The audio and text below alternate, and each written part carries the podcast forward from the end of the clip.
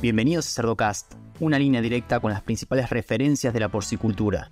Ya que influenza igual puede costar un poco eh, sacársela del, sistema, es tener una buena inmunidad contra las cepas de campo que están en el, lugar eh, para que la infección sea lo más tardía posible, porque en general entre más chico es un animal, mm, eh, más daño le hace finalmente en su producción, ¿te fijas? Entonces la idea es que si es que va, si es que va a haber influenza, que lo haya lo más tarde lo haya lo más tarde posible y eso se ha hecho mediante la vacunación de, de las hembras. Seguimos en las redes sociales y Spotify para tener acceso a información de calidad, continua y de acceso gratuito. Hola a todos, mi nombre es Leandro del Tufo y Cerdocast solo es posible gracias al apoyo de empresas innovadoras que creen la educación continua. Giga, la fusión de la sencillez y el alto desempeño. Novus International Inc., líder de soluciones nutricionales dirigidas por la ciencia. Biodevas Lab, expertos en fitogénicos naturales. Innovative Heating Technologies, pensando en energía, bienestar animal y equipos construidos para durar. El ANCO, es ver crecer a nuestros animales con salud. Giga, fabrica el original sistema inalámbrico de alimentación porcina independiente diseñado por productores de cerdos para productores de cerdos. Son simples, confiables y brindan tranquilidad las 24 horas del día, los 7 días de la semana, los 365 días del año. Gestal no solo es fabricado por una empresa de equipos, sino por una empresa familiar de producción porcina, con un entendimiento a nivel de SLAT. Bueno, buenas tardes. Estamos en este nuevo episodio con The Cerdo Cast. En este caso, entrevistándolo a Víctor Neira. Es un honor realmente y una alegría para mí volverte a ver, Víctor. Eh, bueno, eh, volverte a encontrar. Y bueno, sin más preámbulo, me gustaría que te presentes un poco y que nos cuentes sobre eh, tu pasado, digamos, y tu presente como técnico bueno, cómo has llegado a ser veterinario y poco, siempre me gusta esa, esa forma de comenzar la entrevista. Sí, bueno, mi nombre es Víctor Neira Ramírez. Soy, bueno, primero que todo, gracias Javier por la invitación. Eh, un, agrado, un placer estar contigo, aunque sea a distancia. Espero estar pronto, quizás en persona. Y bueno, presentándome, mi nombre es Víctor Neira Ramírez. Soy chileno. Eh, Actualmente soy profesor de Virología Animal de la Facultad de Ciencias Veterinaria y Pecuaria de la Universidad de Chile y dicto la cátedra de Virología Animal, Enfermedad Infecciosa eh, y además también trabajo como profesor en la parte de sanidad porcina. En cuanto a mi historia, eh, soy oriundo de Chillán, de Chile. Eh, estudié en la Universidad de Concepción eh, entré a veterinaria el año, el año 2001. Eh, y respecto a cómo, por qué quise estudiar veterinaria, la verdad es que no lo tengo tan claro porque desde siempre como que quise, quise ser veterinario, por lo tanto no, no podría decirte qué fue lo que me, me, me, me llevó a estudiar veterinaria porque como que siempre lo quise. Lo que sí tengo claro es que eh, con mis papás íbamos todos los fines de semana a, visitar a mi, a mi abuelo al campo y ahí seguramente, de acuerdo a lo que ellos dicen, veía a los animales y, según ellos, en sus palabras, que yo quería ser médico de las vacas. Finalmente fui más médico de los cerdos que de las vacas, pero, pero ya desde esos años del de los años 2001 que empecé veterinaria, siempre quise trabajar eh, ligado a, a, las enfermedades y a la de animales, de grandes animales, más, más que de, de mascotas. Eh, inmediatamente me di cuenta de que, eh, que me gustaba el área del, del, conocimiento, me gustaba estudiar. Inmediatamente quise desde muy temprano hacer mi doctorado en el, cuando ya estudiaba veterinaria sabía que era un camino que quería seguir, ser investigador. Y por lo mismo eh, estudié el doctorado también en la misma universidad. terminé el año 2012, doctorado en ciencias cibragopecuarias. Eh, y eh, desde ya, desde esa época, en la tesis de pregrado, estudié el, virus de Pierce. En el año 2005-2006 hice mi tesis relacionada al, virus Pierce, que en ese momento estaba en proceso de erradicación en Chile. De luego se erradicó. Y en la tesis de doctorado estudié eh, la diversidad genética de, de patógenos, tanto bacterias como virus del complejo respiratorio porcino. Entre ellos, por ejemplo, estudié el circovirus, que en esa época estaba causando grandes problemas, el micoplasma y actinobacillus pleuropneumoniae. Posterior a eso, eh, mientras estaba escribiendo la tesis, en el año 2010 me fui a una empresa de productora de, eh, de, vacunas, de autovacunas, acá en Chile. Se llama hoy día Birvac, eh, anteriormente Centrovet y ahí también estuve trabajando, desarrollando autovacunas para patógenos del cerdo, eh, eh, llámese Clostridium, APP, empezamos con algo de diagnósticos de influenza en ese momento, 2010-2011, no se escuchaba tanto el virus de influenza como para hacer eh, vacunas autógenas.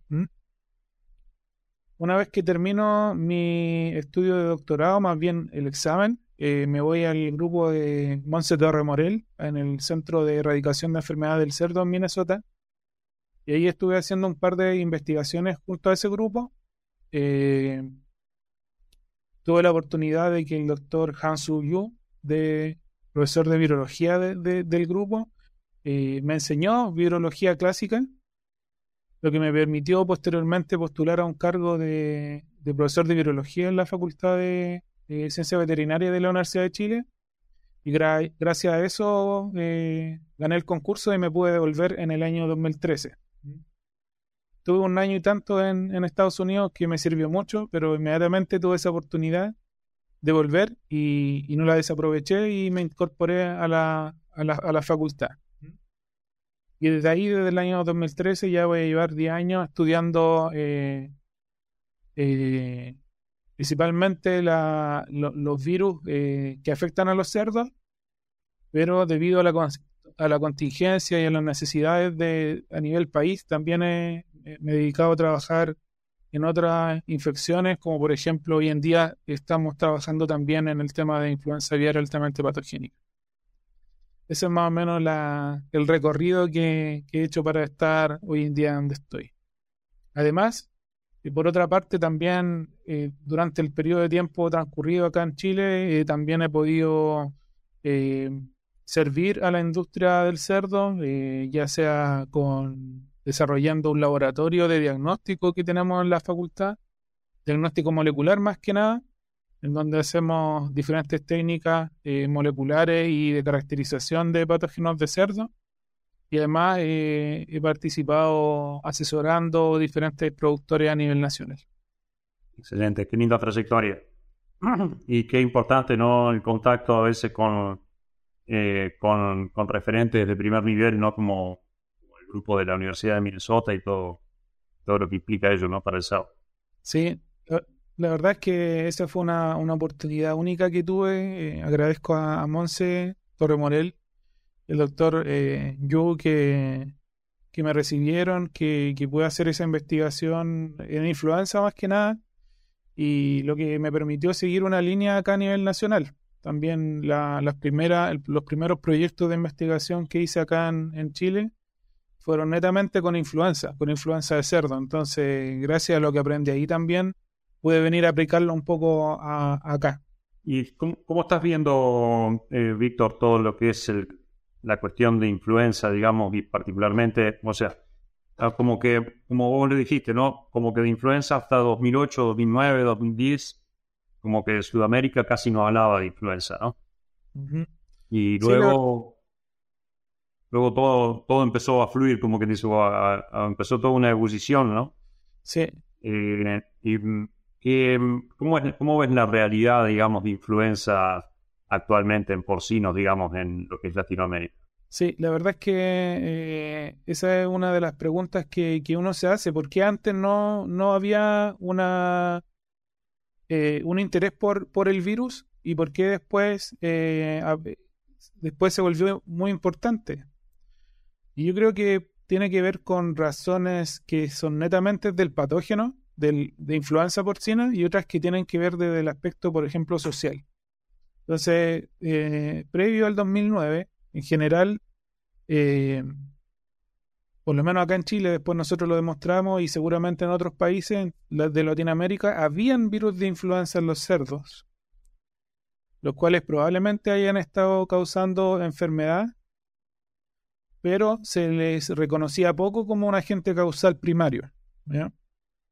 Sin embargo, en, el año 2009 aparece la gripe, eh, la gripe eh, AH1N1 pandémica de, de origen porcino, ¿cierto? Que, que, aparece en Estados Unidos primero y luego se disemina en el mundo por el ser humano. Fue, digamos que fue una pandemia humana, pero fue una, una pandemia quizás en minúsculas si la comparamos con el, lo del SARS-CoV-2, ¿verdad? Fue muy, muy, muy, muy limitado, eh, 500.000 vidas que no dejan de ser, pero comparado con el coronavirus fue muy menor. En ese momento el virus vuelve como a hacer noticia en los seres humanos. Y a nivel de los cerdos, lo que ocurre, que está demostrado también a nivel de toda Latinoamérica, es que los virus que existían, por así decirlo, eh, se actualizaron porque había una nueva cepa desde los humanos, el influenza porcinas, eh, digamos H1N1 del 2009, se disemina en el ser humano y luego el ser humano la devuelve a los cerdos. Hay transmisiones del ser humano a los cerdos y eso fue ocurriendo en toda Latinoamérica. ¿Ya?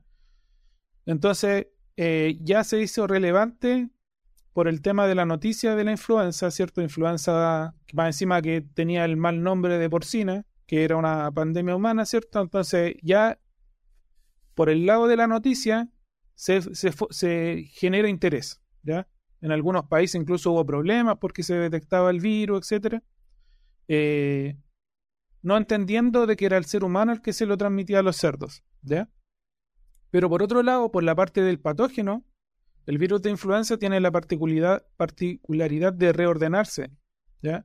Y lo que hemos visto nosotros a nivel latinoamericano es que en general los virus antiguos que estaban dentro de las diferentes explotaciones, por así decirlo, se actualizaron con los genes internos del, del, virus pandémico. Es decir, como que se es como que se hizo un tenían por, el, la misma enchapada del carro, pero por dentro tenían un motor nuevo. Y ese motor nuevo era el motor del virus pandémico que en general eh, tiene mayor adaptabilidad, se replica mejor. Entonces es posible también, porque no tenemos los antecedentes anteriores, que esta actualización le haya dado al virus quizá un mayor potencial patogénico. Entonces están las dos razones, las razones como sociales y las razones, las razones netamente ligadas con el patógeno, que nosotros lo demostramos en algunos estudios que se actualizó. ¿Te fijan? Y en eso, eh, localizados a nivel regional, digamos que, mm, ¿cuáles son las variantes más, eh, más importantes? Sí, muy buena pregunta. Entonces, la variante pandémica, virus H1N1 pandémico, como está en el ser humano, hoy en día es un virus que es típico de la gripe estacional. Ese virus está muy eh, se adapta muy bien al cerdo, entonces fácilmente en prácticamente cualquier explotación de cerdo a nivel latinoamericano, la cepa más común va a ser la del virus pandémico. ¿Te fijas? El cual, a medida que ha ido eh, avanzando el tiempo, lleva más de 12 años, también va cambiando su estructura y también va evadiendo la respuesta inmune. Ese es un virus como que eh, sí o sí está distribuido a nivel latinoamericano y quizás quizás eh, y no quizás sino que también a nivel mundial por lo tanto si hay que preocuparse de algún de un solo virus sería de ese. Por otra parte estaban los virus que también eran de humanos que también eran eh, caracterizados como de humanos que también se habían transmitido a, las explotaciones porcinas desde el humano, que son las gripes estacionales previas al 2009. Y en eso destaca en, en, el, en, el, en, Sudamérica, tanto en Brasil, Argentina, Chile, son las variantes H1N2, de origen humano estacional, pero no de ahora, sino que de hace muchos años. Entonces, en general, podríamos decir que la, variabilidad es bastante poca a nivel eh, latinoamericano, eh, quizá sudamericano, porque las variantes presentes son todas de origen humano.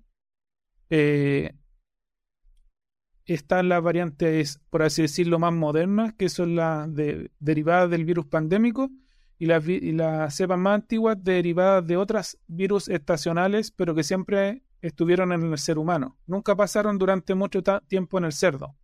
A diferencia de lo que ocurre en Norteamérica, donde la mayor parte de las cepas que están presentes eh, son cepas que han estado durante mucho tiempo en los cerdos. ¿Se fijan? ¿Qué sucede con H3N2?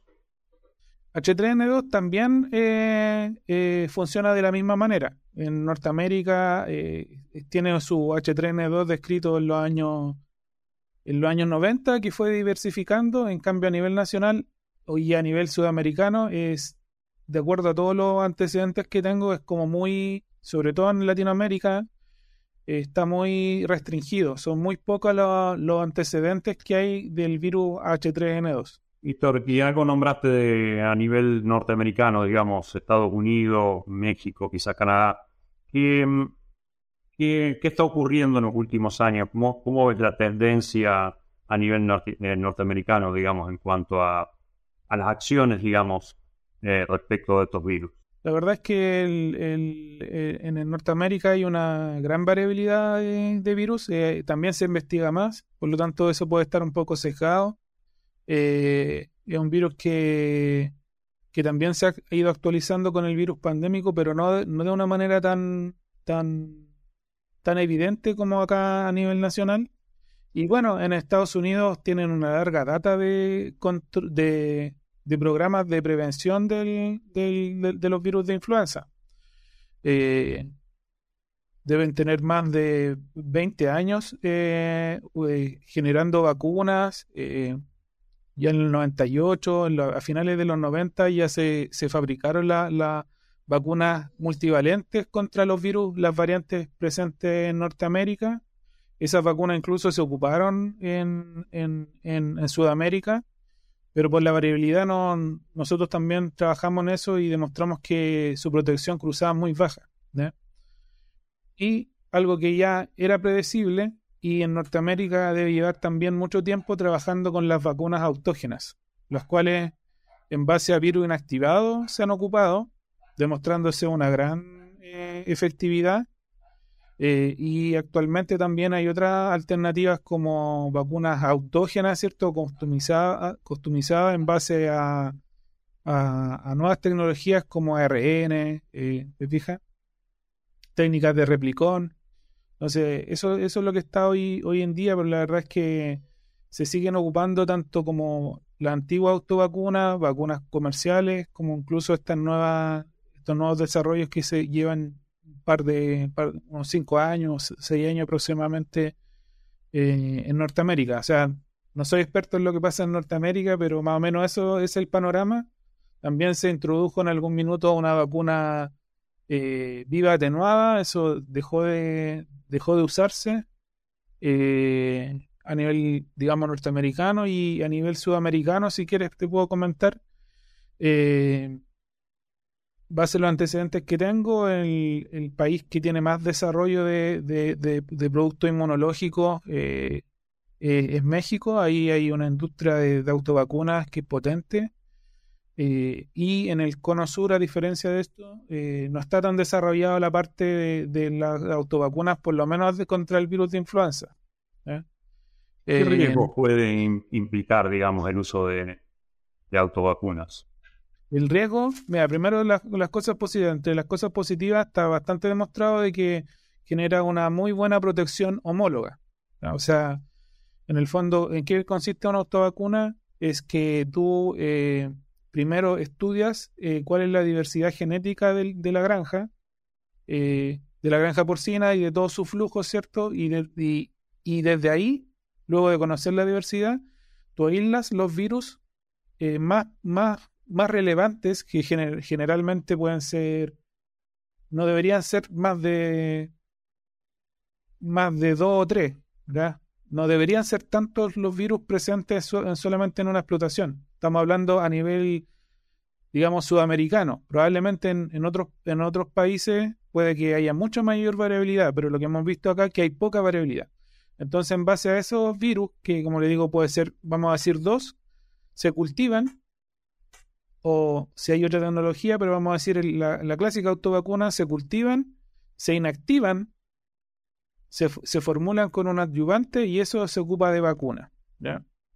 Entonces, por ese lado, generan una buena protección cruzada contra las cepas presentes porque es una protección homóloga al final, no es una protección cruzada. Eh, tú le estás dando de vacuna lo mismo que tienen eh, de enfermedad, ¿ya? El mismo virus que tienen. Ahora, ¿cuáles serían las, las desventajas? Las desventajas están a mi juicio, están más ligadas en que la autovacuna no se haga como corresponde. Entonces, uno podría empezar a especular respecto de que si no se hace bien, puede causar, eh, por ejemplo, ya, si no se inactiva bien, ya estás inoculando un virus que está potencialmente viable a una población de animales. Entonces, ese sería el primer punto, que se supone que hay pruebas que demuestran que eso no debería ser. No debería estudiar un producto viable. Ya. Después, otro que a lo mejor la concentración eh, no sea la adecuada, la concentración de antígeno. Entonces, si la, concentración de antígeno no es la adecuada, primero no hace un buen efecto y segundo puede facilitar incluso mayor diversidad genética. ¿Por qué? Porque hay una presión de selección como parcial. Eh, y eh, bueno, eh, también si es que no se desarrolla de una buena manera, podrían incluso ir contaminadas con otros agentes. ¿Te fijas eso? Pero digamos que la, la, las dificultades que yo veo están más relacionadas, o las desventajas que tiene están más relacionadas si la autovacuna no se realiza de una buena manera. Pero puntualmente que, que ellas sean malas eh, me parece que no. Otras desventajas, por ejemplo, es que requieren esa investigación previa, que a lo mejor lleva meses, dependiendo de en qué lugar estemos. ¿Te fijas? O, que la regulación te haga de que sea demasiado tiempo el que desde que tú comienzas hasta que termina el proceso de la autovacuna. Pero la verdad es que a mí me parece una muy buena herramienta eh, si es que están las condiciones para que sean eh, eh, digamos, de, con una calidad adecuada, segura, ¿verdad? El, tema, eso, la, a veces la, es, una duda personal, ¿no? ¿Hasta dónde está regulado eso? No sé, en los distintos países, ¿no? En la región, ¿hasta dónde está regulado, digamos, el, la elaboración de esas vacunas autógenas? ¿Qué tipo de auditoría eh, a qué tipo de auditoría se somete, digamos, ese laboratorio, digamos, en cuanto a bioseguridad, en cuanto a, protocolos de trabajo, cómo, cómo, se, cómo se controla eso. Exacto, o sea, cada, cada país tiene diferentes formas de, de hacer el control de esa autovacuna. Entonces, más que, más que digamos que más que eh, complicarse por el tema si va a ser efectiva o no, hay que primero eh, confirmar de que sean seguras. Entonces, si bien a lo mejor como uno como veterinario no tiene certeza de la efectividad, podría, no sé, si, si a uno le interesara, yo quiero hacer una vacuna con esta empresa, uno podría ir como veterinario igual, pedirle ir a mirar de cómo se desarrolla y también podría servir para darse cuenta de cómo se está haciendo los procesos, independiente si los servicios agrícolas y sanitarios piden eh, un listado de, de, digamos, de certificaciones o no. ¿Se Porque a lo mejor en alguno de nuestros países no, no, no hay tanta exigencia, pero a lo mejor uno como veterinario tendría que estar, digamos, más encima para asegurarte, para más encima de la situación, eh, vigilando de que se, se haga como corresponde. ¿Te fijas? Víctor, una, y esto yendo, volviendo un poco a las granjas, digamos. Em, la, siempre hay, por lo menos en mi ámbito, digamos, donde me ha tocado moverme, digamos, siempre decimos, bueno, eh, hay que mejorar la bioseguridad. Y tú lo dijiste, digamos, mejorar la bioseguridad con influenza tiene determinados aspectos que no son los aspectos de la bioseguridad clásica de agentes exclusivos del cerdo o de agentes que son de transmisión entre especies animales, digamos. Acá intervenimos nosotros también, digamos, como, como agentes de transmisión. Entonces, un poco con tus conocimientos de la epidemiología del virus, eh, ¿cómo, ¿cómo trabajarías, digamos, los aspectos de la prevención a nivel de granja, digamos, para una mejor situación, digamos, para estar mejor preparado frente a la influenza? Sí, eh, buena pregunta. Mira, como el ser humano actúa como un vector cierto biológico del virus, se tiene que, se tiene que tener en cuenta que es un transmisor del virus.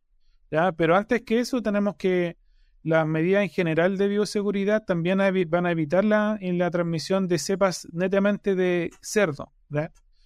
Eh, el virus se va a transmitir por movimiento animal. Eso es lo, digamos que lo más clásico. Por ejemplo, nosotros hemos visto a nivel nacional que el movimiento de, hembras de reemplazo, de chanchilla, le llamamos, esa es una vía eh, muy clara eh, de, transmisión o introducción de nuevas variantes a una, a, una granja.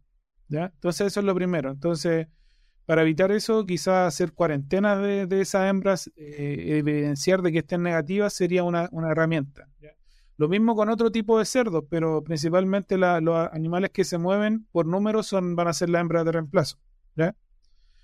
Eh, los berracos eventualmente también podrían transmitir de esa manera, pero es mucho menos frecuente porque el número es reducido. Entonces, eh, digamos que las infecciones de influenza se autolimitan por número.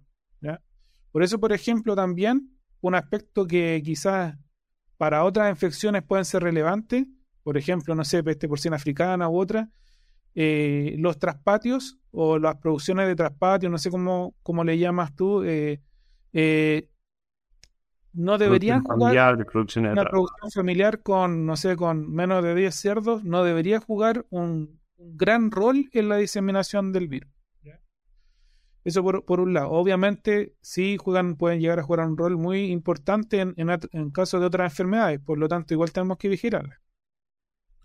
Entonces tenemos que se puede transmitir por el movimiento de, la, de las hembras de reemplazo y por otra parte también obviamente con el flujo eh, hay una pueden haber diferentes cargas virales en los sitios 1 y eso hace de que eh, los cerdos destetados vayan con diferentes cargas de influenza a, la recría. ¿Te fijas? Entonces, eh, de esa manera se va perpetuando la infección porque uno puede eventualmente hacer vacíos en, los otros sitios, pero igual puede ir una carga, eh, aunque sean bien bajas, eh, desde los cerdos destetados. Eso es lo primero, lo cual se puede evitar un poco eh, con la vacunación. Puede reducirse bastante la, carga inicial de esos cerdos. Y después apuntamos al ser humano. acá a nivel nacional más de, tenemos evidencia que más del 80% de las explotaciones nacionales eh, presentan el virus pandémico H1N1. El que fue de los, de los, de, de los humanos y es de los humanos, es estacional humano y se transmite a los cerdos.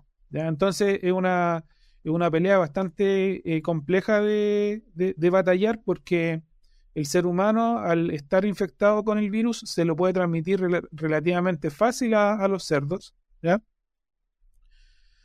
Eh, y en los cerdos puede ir, por así decirlo, actualizándose ese virus. ¿ya? Vamos a decir, una granja X tiene el virus pandémico, ya se lo contagió o se, introdujo el virus en el 2014. Pero luego eh, aparece el mismo virus actualizado de una cepa estacional del año 2020.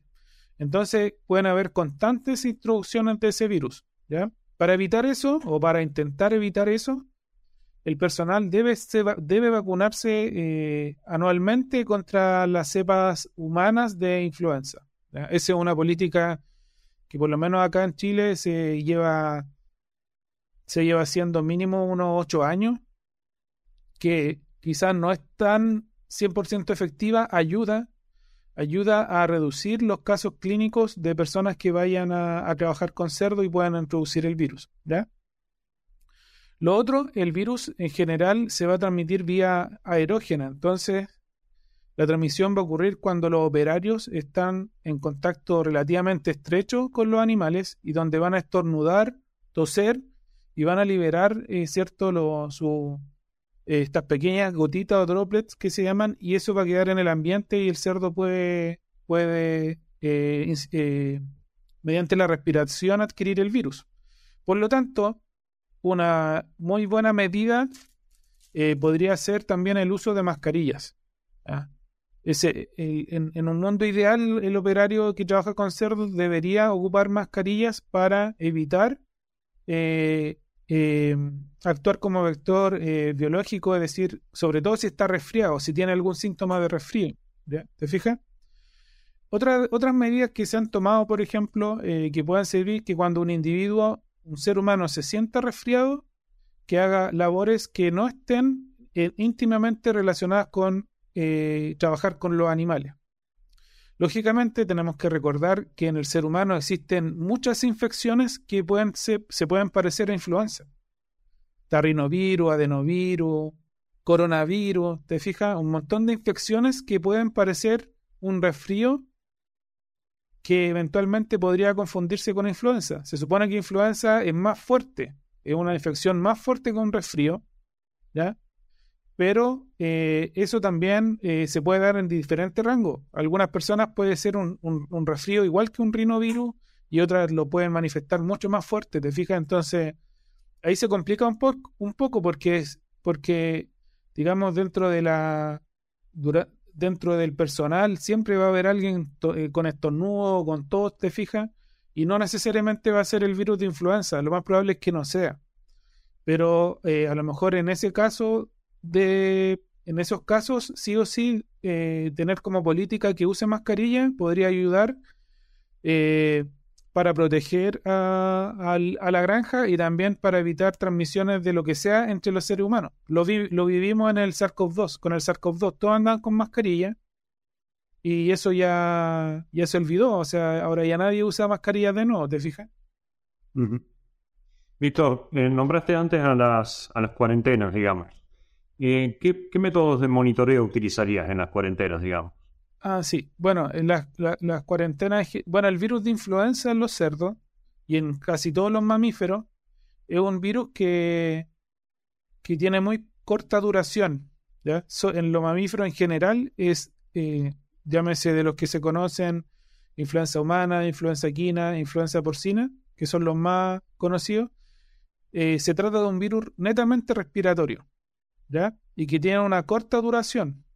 En general, generalmente no va a durar más allá de, 10 días. El virus viable, ¿cierto? Que es cuando el, el individuo está eh, más decaído, quizás con algún poco de tos, ¿te fijas? Aunque se observe posteriormente síntomas de cuadro respiratorio, porque se complica con otros eh, síntomas perdón, se, complica con otros cuadros respiratorios secundarios, sobre todo con el hemófilo, ¿te fijas? Eh, pero el virus en sí es de 10 días, entonces las cuarentenas eh, para influenza puntualmente no deberían ser tan tan largas. ¿ya? Obviamente se protege contra otras cosas también, entonces pueden ser más largas, ¿verdad? Ya, pero yendo al punto, ¿cómo se eh, podemos diagnosticar el virus con la mayor sensibilidad posible? Eh, yo recomendaría el uso de fluidos orales. El uso de fluidos orales es, bastante bueno para poder em, identificar eh, el virus incluso en concentraciones bajas. ¿Te fijas? Eh, ese sería como método de detección directa. Lógicamente, si viene de un, de un plantel o de una granja negativa, certificada negativa, también podría aplicarse el ELISA de suero, pero eso realmente no es tan común. Eh, yo diría que el fluido oral podría permitirnos saber si, si los cerdos están positivos o no. Excelente. Víctor, em, y luego yendo un poco a manifestaciones, digamos, em, hay gente que habla bastante de las manifestaciones reproductivas, digamos, o de problemas reproductivos asociados a infecciones por virus de influenza. Eh, ¿qué, ¿qué, has visto en ese sentido? Sí, la verdad es que el virus de influenza em, sí tienen manifestaciones eh, reproductivas, principalmente la manifestación clínica es el aborto, pero eh, el aborto eh, generalmente se da como en brotes cuando no hay una buena inmunidad de la masa y ingresa o ingresa un nuevo virus. Y ese aborto no está relacionado con la replicación del virus. Eh, eso es importante igual.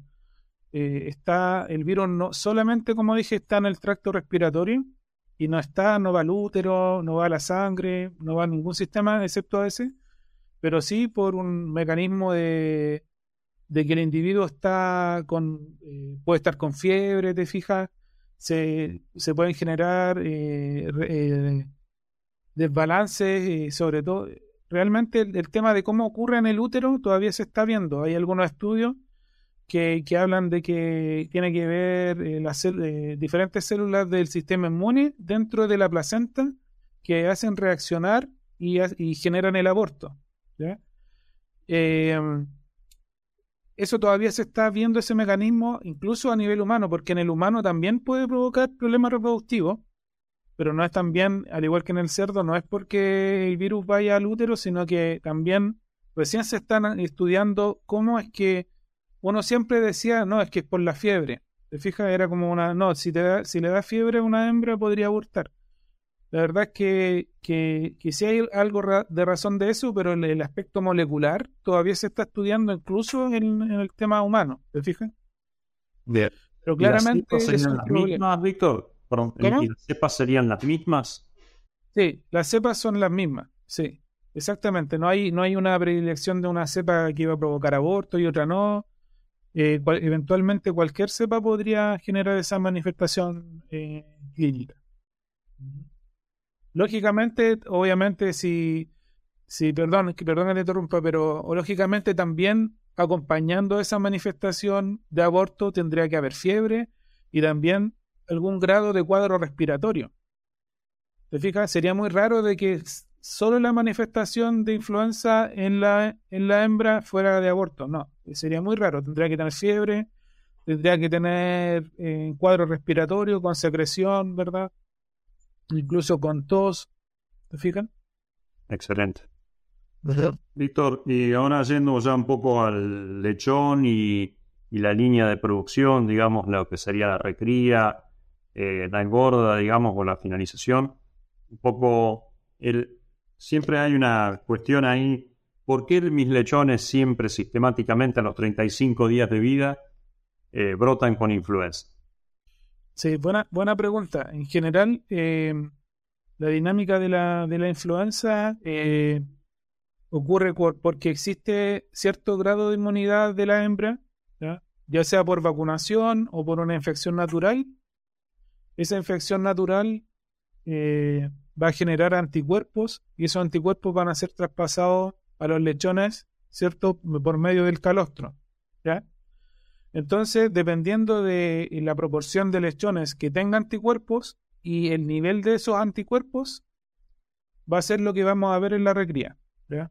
Por ejemplo, cuando hay un en, un en un plantel de cerdo donde hay una mala inmunidad de la hembra, eh, porque hubo mucho reemplazo, porque no se vacuna, por diferentes razones, va a haber una va a haber, no va a haber una, una uniformidad de los anticuerpos y muchos cerdos van a tener bajos títulos de anticuerpos, incluso van a haber algunos que van a tener el virus saliendo del destete. ¿Ya?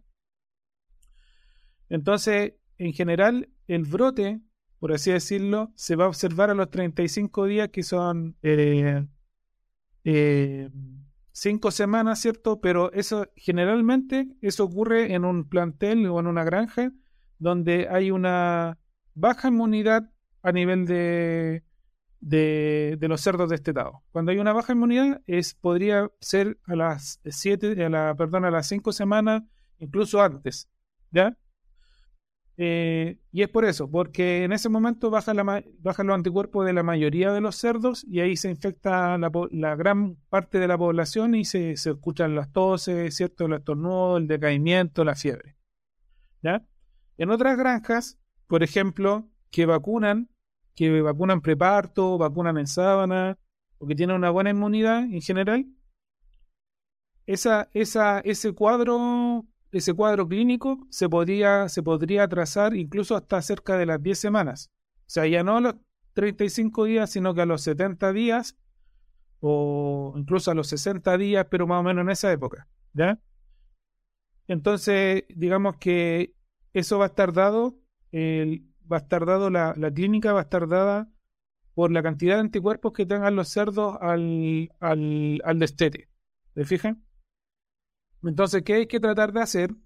Ya que influenza igual puede costar un poco eh, sacársela del, sistema, es tener una buena inmunidad contra las cepas de campo que están en el, en el lugar eh, para que la infección sea lo más tardía posible, porque en general entre más chico es un animal, mm, eh, más daño le hace finalmente en su producción, ¿te fijas?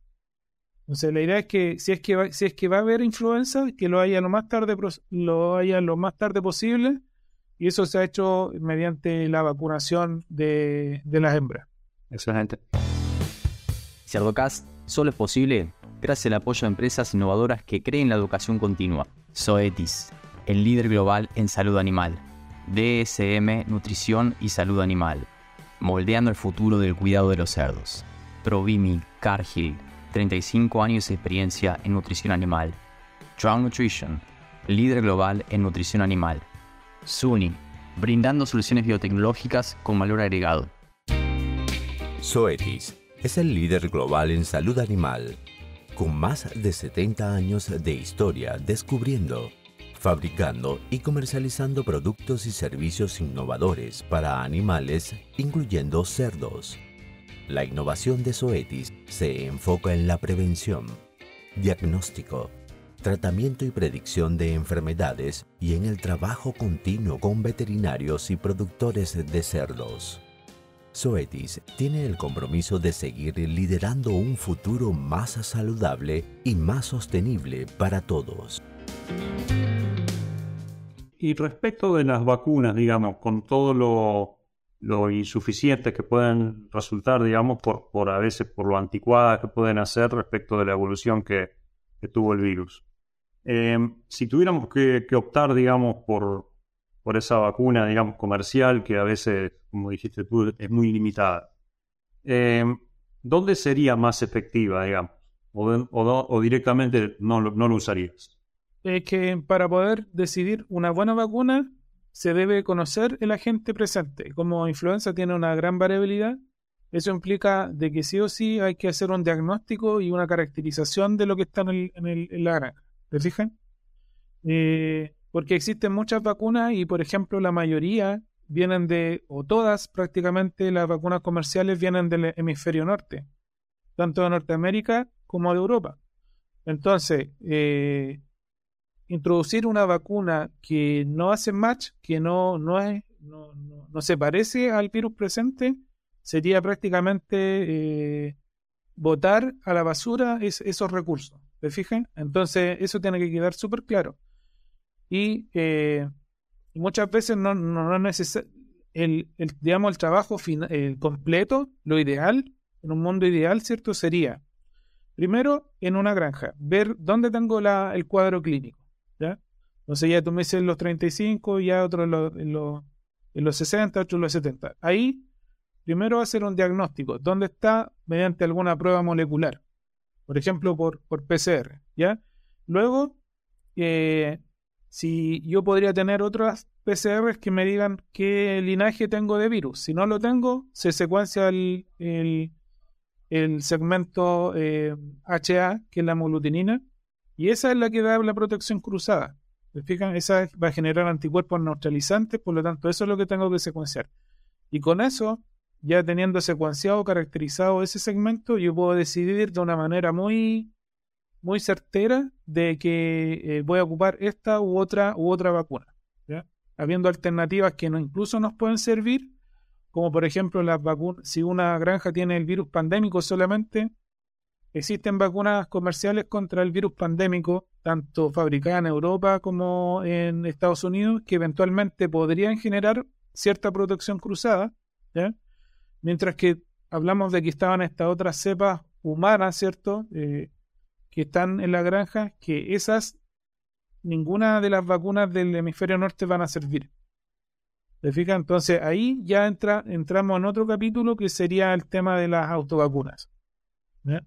Y, en ese caso, luego de elegir esta, este inmunógeno, digamos, el más adecuado, em, ¿dónde preferirías vacunar, digamos? ¿Preferirías vacunar el plantel reproductor, plantel reproductor y línea de producción, solo la línea de producción? y, eh, digamos que históricamente se ha vacunado la se ha vacunado eh, eh, se ha vacunado a las hembras y esa puede ser la primera aproximación te fijas si yo voy a empezar si no estoy vacunando un plan una granja y decido hacer un manejo mi primer manejo debería ser vacunar a donde está la hembra entonces cómo lo haría yo lo, que haría o lo ideal sería vacunar, eh, hacer una vacunación masiva, que nosotros le llamamos una vacunación en sábana, es decir, a todas las hembras, y después de que tengo a todas mis hembras vacunadas, eh, empezar a vacunar preparto. ¿ya? Una dosis preparto. Entonces una vacunación en sábana y luego preparto. Entonces ahí yo me aseguro de tener una, una primero una, unidad completa del, de la granja y luego tener eh, mantener esa inmunidad a lo largo del tiempo. ¿ya? Eh, la vacunación de la línea comercial solamente eh, no se hace mucho y podría estar justificada solamente en algunas situaciones muy puntuales donde haya un cuadro demasiado severo una introducción muy reciente de algún virus y yo tengo justo la vacuna que, que hace match y podría aplicarla, pero la verdad es que no, no es algo que se recomiende a menos que esté muy evaluado económicamente. ¿Te fijas? Víctor, eh, y en, lo que es animales más grandes, luego de la recría, digamos, eh, es importante el virus de influenza, a veces asociado a micoplasma, necoplasma respiratorio porcino. Eso es como eh, la, verdad es que, la verdad es que solamente esas infecciones se dan, eh, se dan en alguna, se, se dan en, bajo ciertas circunstancias y esas circunstancias Generalmente se trata de que ingresa eh, alguna otra variante y afecta a ese tipo de cerdos. Si bien en algunas ocasiones se ven casos, por ejemplo, en los 100 días, es, poco común. Eh, pero por otro lado, aunque, aunque, aunque uno no lo crea, si uno hace una vigilancia a nivel de matadero, por ejemplo, en Hong Kong, en, en, en, algunos eh, países de Asia se hace la vigilancia de influenza con los pulmones a ¿ya? Y uno diría, el virus ahí ya no está, pero así todo hay algunos casos de influenza, ¿ya? Digamos que en una prevalencia muy baja, menor al, al, al 5%, pero de una u otra manera el virus igual se encarga de eh, ver muchas veces de permanecer en la población, no sé, de, miles de animales, ¿cierto?, semanales, Así todo, que uno piensa que todos se infectan a las 10 semanas o todos se infectan a las 5 semanas, así todo quedan algunos cerdos que igual muchas veces tienen el virus a, a qué yo, a, matadero, ¿te fijas? Pero no es lo común. Lo común es que se desarrolle la infección en cierta etapa productiva dentro de, la granja y después ya no haya mayores problemas por ese patógeno. ¿Qué importancia tienen los fomites, los elementos en la transmisión del virus, digamos? Eh, digamos que se puede transmitir, se ha demostrado que se puede transmitir fácilmente por, los fomites, sobre todo en climas más, más templados, no tan, no tan calurosos como quizás nos, tenemos nosotros, se puede transmitir, pero el, el potencial rol dentro de un sistema productivo eh, yo lo consideraría menor.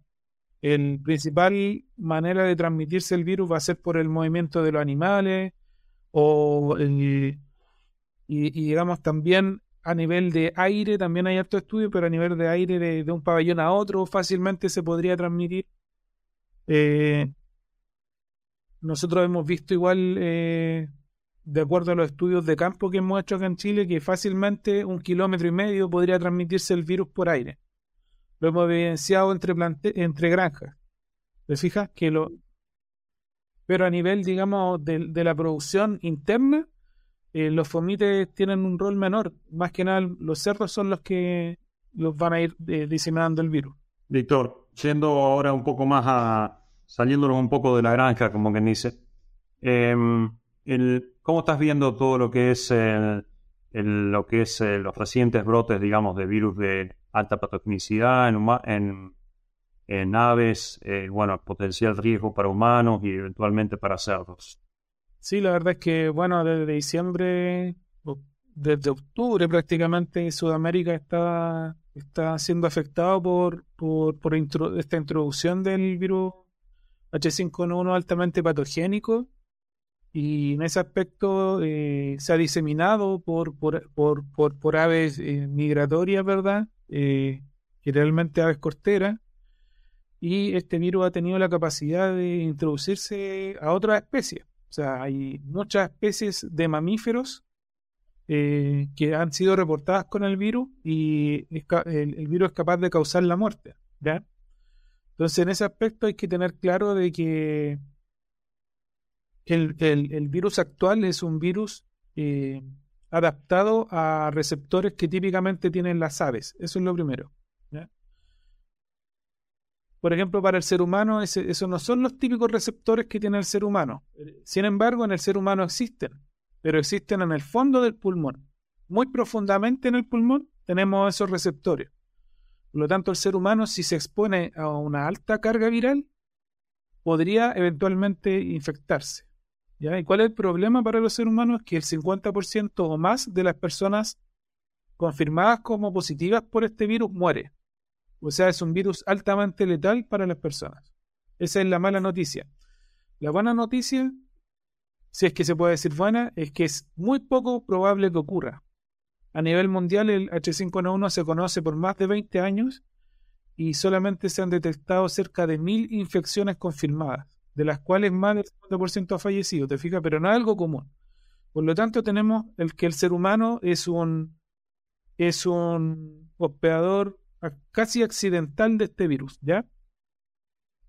Después tenemos otros mamíferos que hemos visto que se han infectado y han muerto. La verdad es que mamíferos distintos al, ser humano eh, positivos hay muchos, entre ellos, por ejemplo, los zorros, los lobos marinos, eh, algunos grandes felinos, los gatos.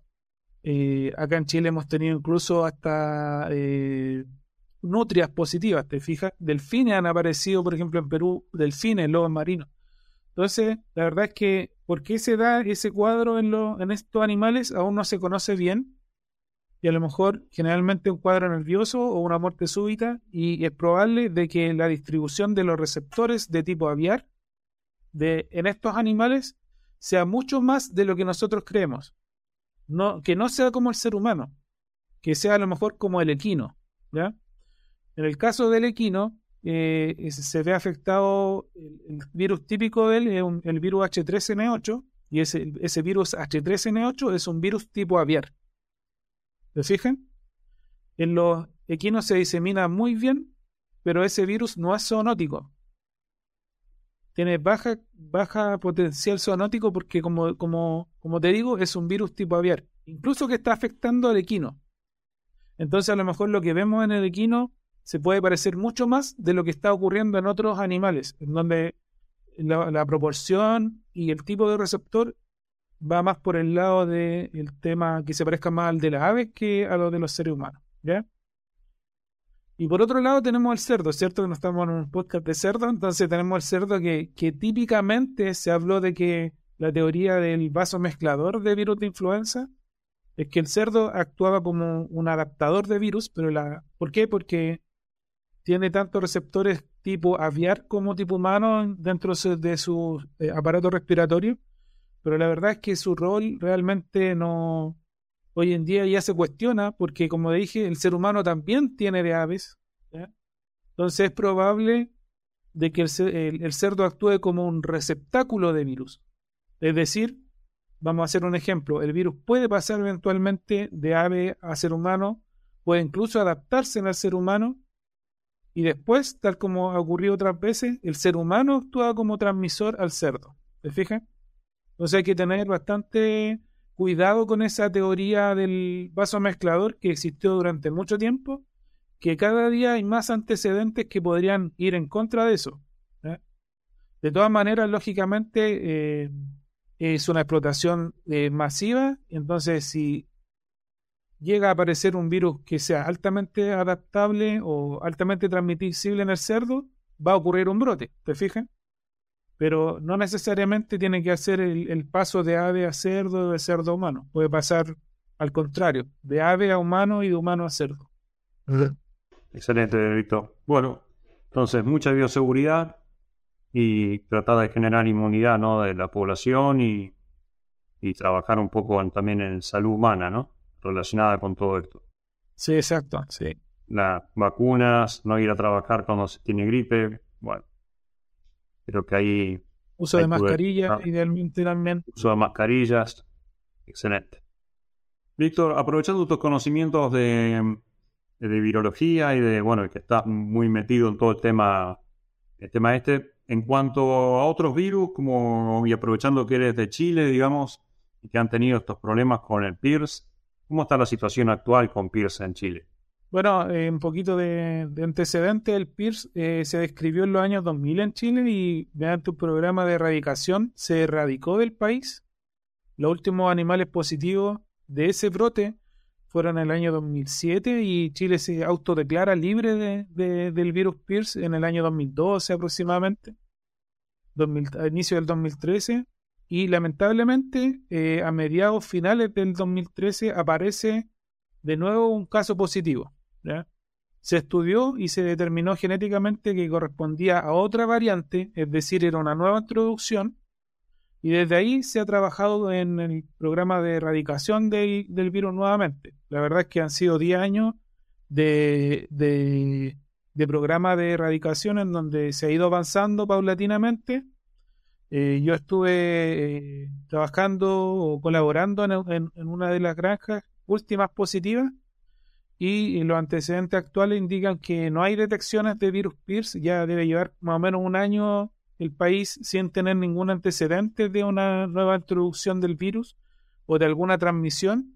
Por lo tanto, a nivel, digamos, nacional vamos, vamos en buen pie y ojalá que esto se mantenga, eh, hagan los muestreos oficiales, porque, porque podríamos estar eh, cumpliendo la, la, segunda erradicación de, de, de a nivel nacional. O sea, no, hay que cruzar los dedos, ¿cierto? Esperar de que con calma esperar qué ocurre, que se hagan esos muestreos y de esa manera confirmarlos, pero la verdad es que, que, que, se ven buenas, se, se ve la, la, luz al final del túnel, ¿verdad? Con el tema Pierce y esperemos poder erradicarlo nuevamente.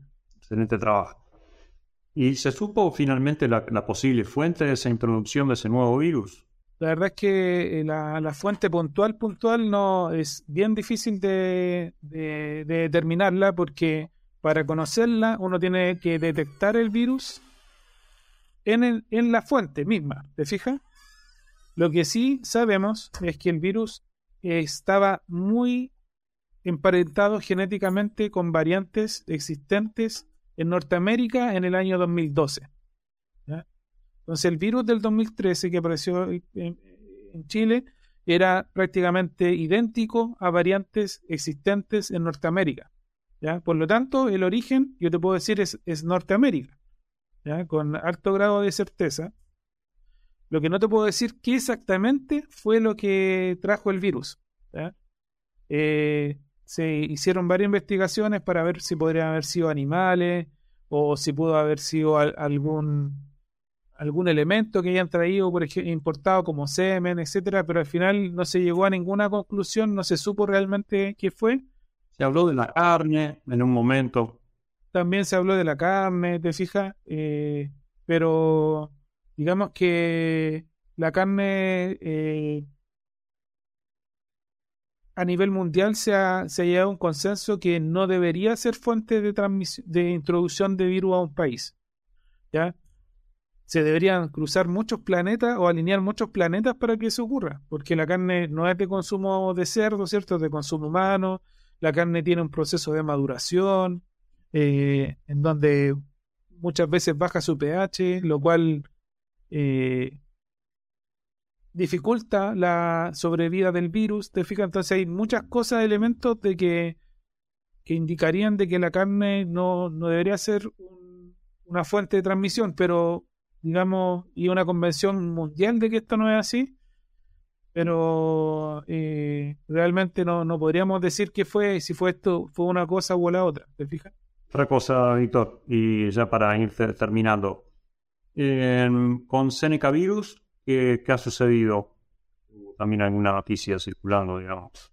Sí, la verdad es que el Seneca Virus se introdujo también en Chile el año pasado, en 2022, en, en abril. Eh, se reportaron casos compatibles con el virus en una granja de, sitio 1. Eh, algunas hembras se, se, reportaron con lesiones y luego se, se fue, se también se fue diseminando por el mismo flujo. Como era sitio 1, el movimiento de los animales eh, destetados también permitió de que el virus se fuera diseminando y se han hecho algunos planes de, control. La verdad es que nunca eh, bueno, el Seneca virus, pongamos las cosas en su contexto, en general es un problema cuando aparecen lesiones a nivel de matadero que se pueden confundir con la fiebre aftosa.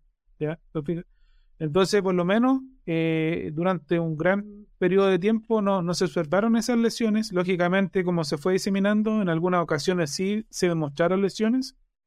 Ha habido un par de transmisiones entre planteles de distinto, de distinto dueño, por así decirlo. Eh, se han dado, a mi juicio, por un tema más bien geográfico, cercanía geográfica. Pero la verdad es que no, no ha causado grandes problemas, sobre todo porque no, no han aparecido casos a nivel de, de, matadero. Pero también nosotros hicimos esa investigación, también eh, está publicada también, en donde secuenciamos el virus y lo analizamos genéticamente para ver de dónde provenía. Porque la hipótesis podrían decir, no, proviene de Brasil porque en, Brasil se compran muchos insumos, ¿te fijas? O no viene de este otro lado, ¿te fijas? O viene de China o viene de Estados Unidos. Entonces hicimos la secuenciación, la caracterización y ahí el resultado más cercano que nos da es de nuevo lo mismo que el virus, eh, el más cercano viene también de, de, eh, su virus hermano, viene, está detectado en Estados Unidos. Entonces uno dice, y ahí también viene de Estados Unidos, ¿cierto? Eh, hay intercambio comercial, hay intercambio de, diferentes, incluso de genética. Entonces uno podría decir, pues se puede ver a todos estos factores. Incluso eh, podríamos llegar incluso al tema de la carne, ¿te fijáis? Pero digamos que es bien difícil confirmar cuál es la fuente de infección, pero sí de dónde viene. Entonces, por ejemplo, no sé, uno podría estar, eh, eh, uno podría haber sospechado del maíz de europeo, o sea, perdón, de Brasil, porque se importa mucho maíz desde Brasil. Pero al final lo, que te dice la genética o la vigilancia genómica es que hay un patrón, ¿cierto?, de, de, transmisión de patógenos que hay que seguir investigando, hay que ir confirmando de dónde, por qué pasa eso. Bueno, Víctor, y para ir finalizando, eh, ¿alguna bibliografía que me quieras recomendar para, para, bueno, para actualizarme en todos estos temas de, estas enfermedades virales, un poco también cómo monitorearlas, cómo seguirlas, un poco todo lo que dijiste antes sobre, sobre la genómica, digamos, y toda la, secuenciación, etcétera? Sí. Mira, la verdad es que en general el, el, conocimiento como que eh, avanza muy, avanza mucho, mucho más rápido que lo que avanzan los libros. Entonces, en general, yo podría recomendarte el típico libro Diseases of Swine, ¿cierto? Que es un clásico que todo veterinario que trabaja en esta área debiese tenerlo, consultarlo. Eh, pero la verdad es que si uno quiere estar lo más cercano a lo, a lo actual, debería eh, como veterinario acostumbrarse a leer eh, artículos científicos, acostumbrarse a leer eh, Swine Health Production o Porcine, eh, ¿cierto? O diferentes revistas científicas que nos van dando las luces, o sea, de partida intentar mejorar el inglés para poder leer literatura en inglés, yo lo recomiendo. Como veterinario, tenemos que estar con esa capacidad. Y por último, tener algunos libros como referencia, como el Swine, que al final es como para confirmar alguna cosa, pero generalmente uno debiese tratar de sacarlos de, desde, los, desde los artículos científicos lo que quiere aplicar. Excelente, Víctor. Una charla muy productiva y, bueno, muy amena. Eh, así que, bueno, muchísimas gracias. Eh, un placer para mí volverte a ver y poderte, poder nutrirnos un poco de todo tu conocimiento y toda la. y con lo generoso que lo compartís, digamos. Así que, eh, encantado. Muchas gracias, Javier. muchas gracias por, la invitación y feliz de, de poder conversar contigo. Espero que se repita. Bueno, gracias, muy amable. Hasta luego, Víctor. Luego. Un abrazo. Y a los que llegan hasta acá, les pido que piensen también en otros profesionales de la industria porcina y le compartan este episodio, para que todos podamos sacarle provecho al hablar de los principales referentes de la porcicultura. Un abrazo grande y hasta el próximo episodio.